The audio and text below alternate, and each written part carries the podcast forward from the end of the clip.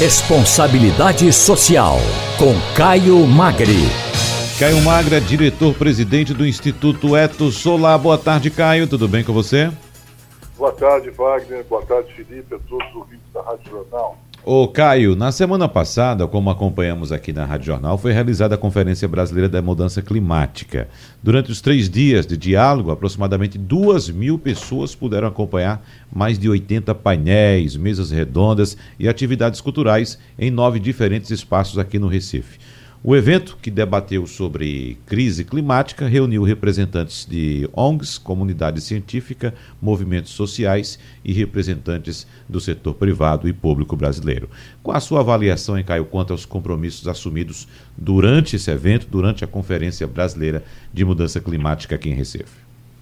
Wagner, Felipe, foram, foram compromissos muito importantes. A conferência. Ah, antes de tudo, eu já estou com muita saudade de Recife. Oh, que coisa. Olha aí uma semana em Recife, para quem conhece pouco a cidade, apesar de eu, de eu frequentar Recife com a, alguma periodicidade e viver uma semana juntos ali na, naquele centro da cidade, com todas as atividades acontecendo, é uma experiência fantástica. Mas é, foram firmados alguns compromissos e algumas políticas públicas novas. Né? O primeiro que eu destacaria é a Declaração do Recife. A Declaração do Recife resume um conjunto de compromissos que diferentes segmentos da sociedade e governos assumem com relação a enfrentamento da crise climática. Né? Você enunciou aí os setores, sociedade civil, academia, empresas, governos. É uma agenda de ação, né?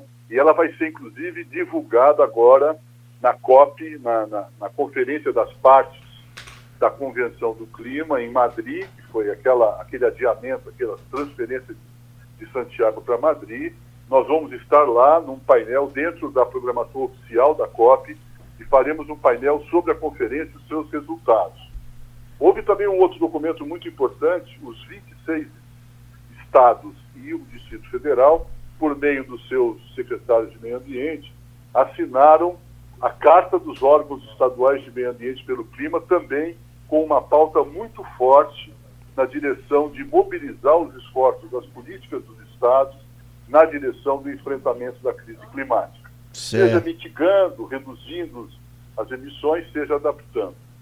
Aí temos também a, a prefeitura, eu acho que a prefeitura está tá se colocando como uma liderança no Brasil, viu, Wagner, a prefeitura de Recife. Uhum. É a primeira prefeitura a reconhecer a emergência climática global, o que obriga a política pública da prefeitura, ao iniciar um processo de responder à emergência climática, priorizar as comunidades mais vulneráveis e, ao mesmo tempo, ter um plano efetivo de adaptação.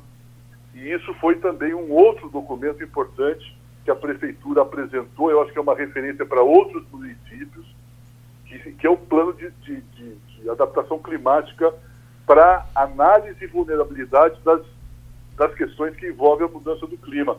Você tem, por exemplo, nesse plano, ações para conter e prevenir as inundações, deslizamentos, doenças transmissíveis, ondas de calor, seca meteorológica e elevação do nível do mar. Recife é uma das 16 cidades mais uh, vulneráveis, digamos assim, do mundo com relação à possibilidade de elevação do nível do mar, que é um efeito, é uma, é uma consequência imediata do aquecimento global. Então, do ponto de vista de manifestação, de conteúdo, de posicionamento, a conferência foi fundamental e eu acho que a gente vai poder dar um passo importante o ano que vem. Legal. Caio, boa tarde. Felipe aqui falando. Uh, dá para dizer então que uh, já vai, vai haver aí uma nova edição da Conferência pois Brasileira é, de Mudança do Clima? Vocês estão aí com a, com a, com a informação quentíssima.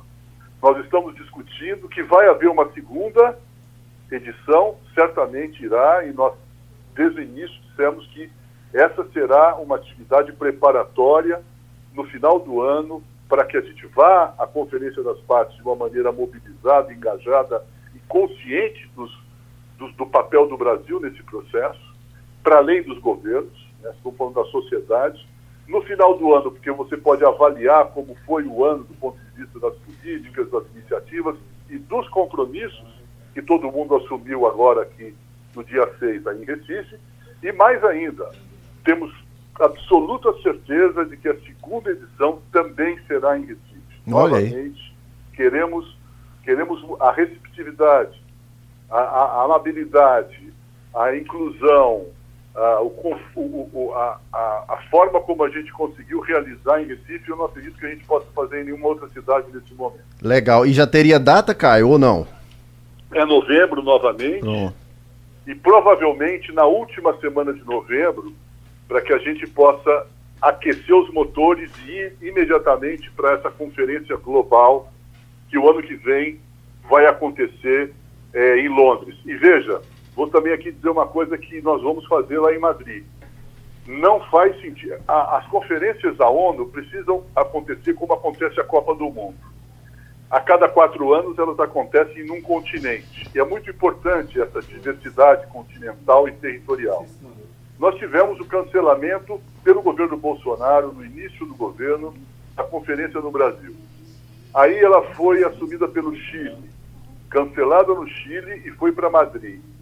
A próxima de 2020 já está planejada para Londres, mas eu tenho a certeza que a gente precisa advogar, defender de que ela seja mudada para a América Latina, para que a gente possa fazer aqui na América Latina, no continente que tem a maior, na- é, a maior capacidade hoje de enfrentamento das mudanças do clima e da, da crise climática, que é a região amazônica, que a gente possa voltar a país um país aqui da América Latina. Nós vamos defender isso lá.